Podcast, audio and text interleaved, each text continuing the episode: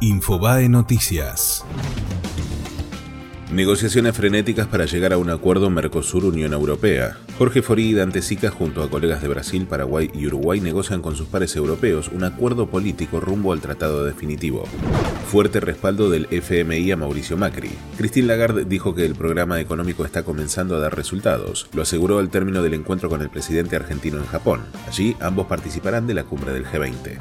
Fuerte explosión en el polo petroquímico de Bahía Blanca. Se produjo en la empresa Dow. A través de la cuenta de Twitter, la municipalidad bahiense informó que no se registraron heridos y que los bomberos que trabajan en el lugar aseguraron que la situación se encuentra controlada. Argentina enfrenta a Venezuela por los cuartos de la Copa América. El encuentro se jugará en el Estadio Maracaná a partir de las 16. Marcos Acuña ingresará en la mitad de la cancha por Giovanni Lochelso y Germán Petzela hará lo propio en la última línea por Juan Foy. La música tropical de luto. Murió Jorge Omar Grenón, ex guitarrista y tecladista de la popular banda santafesina Los Palmeras, tras luchar contra una larga enfermedad fue Infobae Noticias.